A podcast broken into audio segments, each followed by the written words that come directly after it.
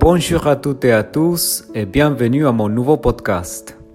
Je m'appelle Sergio, je viens d'Argentine je tiens le compte Laflette. Aujourd'hui, je vais vous parler des maladies neurologiques. Les maladies neurologiques touchent environ 70 millions de personnes dans le monde et elles se définissent par un dysfonctionnement du système nerveux central ou périphérique. Elles peuvent être d'origine génétique, développementale ou traumatique. Ces troubles neurologiques sont en augmentation et on estime que vers l'année 2060, on aura 80 millions de personnes touchées dans le monde entier. Le facteur de cette augmentation, c'est le vieillissement de la population. Ces maladies ont des conséquences sur le système nerveux périphérique, en particulier sur la motricité, la sensibilité et parfois même à plus long terme sur les fonctions dites autonomes comme la respiration par exemple. Le système nerveux central est composé du cerveau et de la moelle épinière.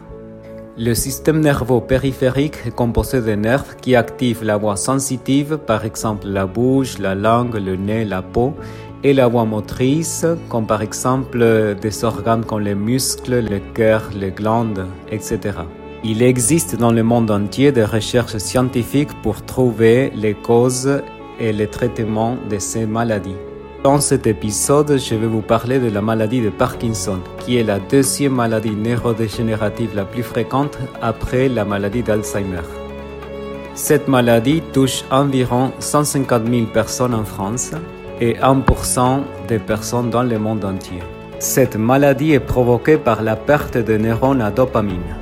Et les symptômes les plus fréquents sont les tremblements, la lenteur de mouvement et la rigidité musculaire. On estime que 5% des cas de maladie de Parkinson sont causés par des facteurs héréditaires mais aussi par des facteurs environnementaux. Cette maladie est incurable, mais il existe aujourd'hui quelques traitements qui visent à améliorer les symptômes.